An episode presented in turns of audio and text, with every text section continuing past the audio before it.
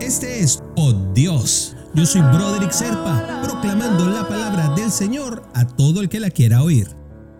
El devocional del día de hoy nos lleva hasta Hebreos, capítulo 12, versículos 12 y 13.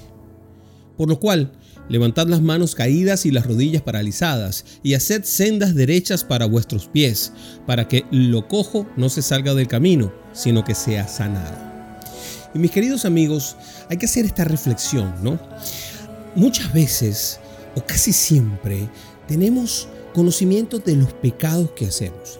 Hay cosas que hacemos y que sabemos que no están bien y las hacemos repetitivamente, pero no tenemos la intención siquiera de dejar de hacerlas, de dejar de cometer ese pecado.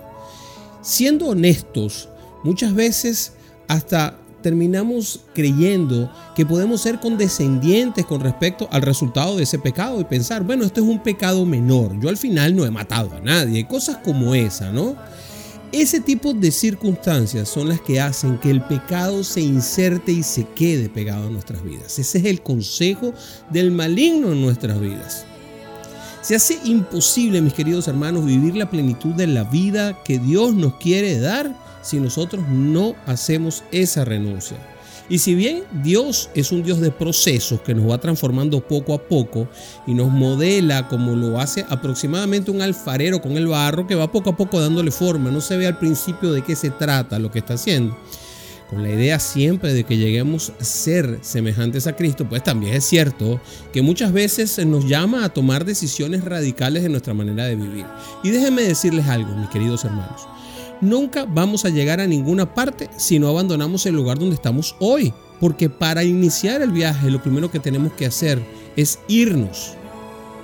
Dios siempre nos habla con claridad y sin rodeos y nos muestra el camino que debemos seguir a través de su palabra, pero a veces nosotros hacemos oídos sordos y sacamos excusas, nos justificamos y seguimos haciendo lo que a nosotros nos parece, cometiendo el mismo pecado, el mismo error permanentemente, porque además lo suavizamos.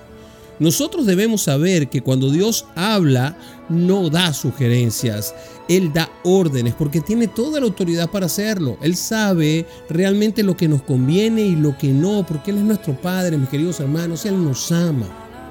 Nos lo demuestra de muchas formas y nosotros seguimos siendo desobedientes. Si queremos gozar una vida chévere, a plenitud, entonces nosotros tenemos que tomar decisiones en cuanto al pecado que estamos cometiendo permanentemente y apartarnos de todo lo que ponga en peligro nuestra relación con papi. En este momento, tú, mi querido hermanito, mi querida hermanita, tienes que salir a buscar a Dios. Levanta tus manos, dobla tus rodillas. O mejor dicho, no dobles las rodillas, dobla el corazón. Y ábrelo al Todopoderoso.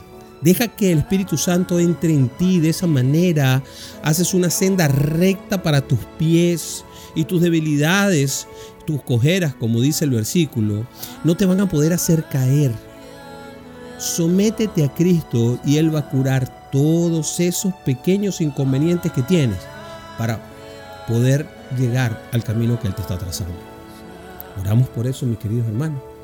Padre Celestial, Pongo mi corazón para prestar atención a tu palabra y obedecer cualquiera sea tu llamado. Sé que es difícil y sé que vas a tener que tener un proceso conmigo, Padre, pero abre puertas. Ayúdame a salir y dar el primer paso de salir de donde estoy para poder llegar a donde tú quieres. Sana las áreas de mi vida en las que todavía hay pecado y no permitas que me desvíe de tus caminos. Padre, gracias por todo lo que me das. Te oramos en el nombre de Jesús. Amén, amén y amén.